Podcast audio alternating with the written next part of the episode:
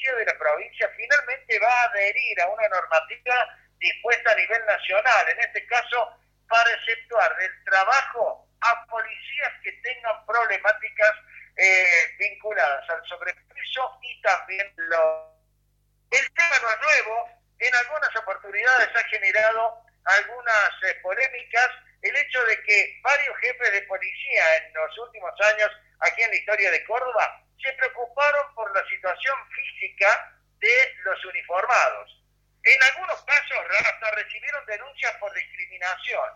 ¿Por qué esta situación?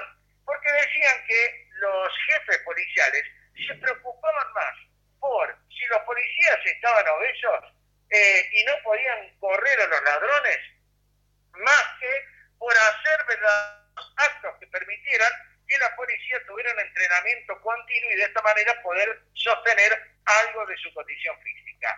Comenzó el comisario Lascano allá por el año 2000, generando una enorme polémica.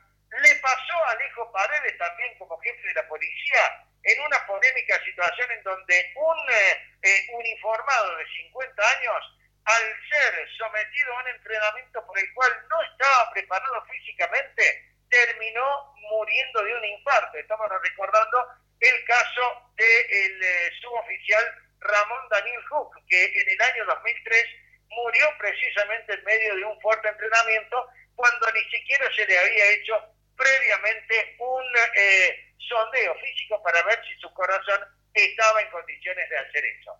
En rigor de verdad, es necesario pensar que la policía tiene que tener un entrenamiento que lo mantengan más o menos en estado. Se presume prácticamente como lógico. Aunque no parece lógico se preocupe ahora por hacer que los policías tengan un estado físico bueno, cuando en realidad jamás se han preocupado ni siquiera por el estado psicofísico de los policías. Los especialistas ya dicen que no solamente deben ocuparse de la obesidad de varios uniformados ante la posibilidad de enfermarse y morir por la pandemia de coronavirus, sino que también es necesario ser resguardados y estudiados permanentemente por la cuestión psicofísica. Es decir, hablar de la cuestión psicológica de muchos policías que han cometido realmente tropelías e imprudencias, hablando de gatillo fácil, cada vez que les tocó actuar con un arma reglamentaria. Y en ese aspecto nos podemos remitir al caso de Valentino Blas Correas, el joven que murió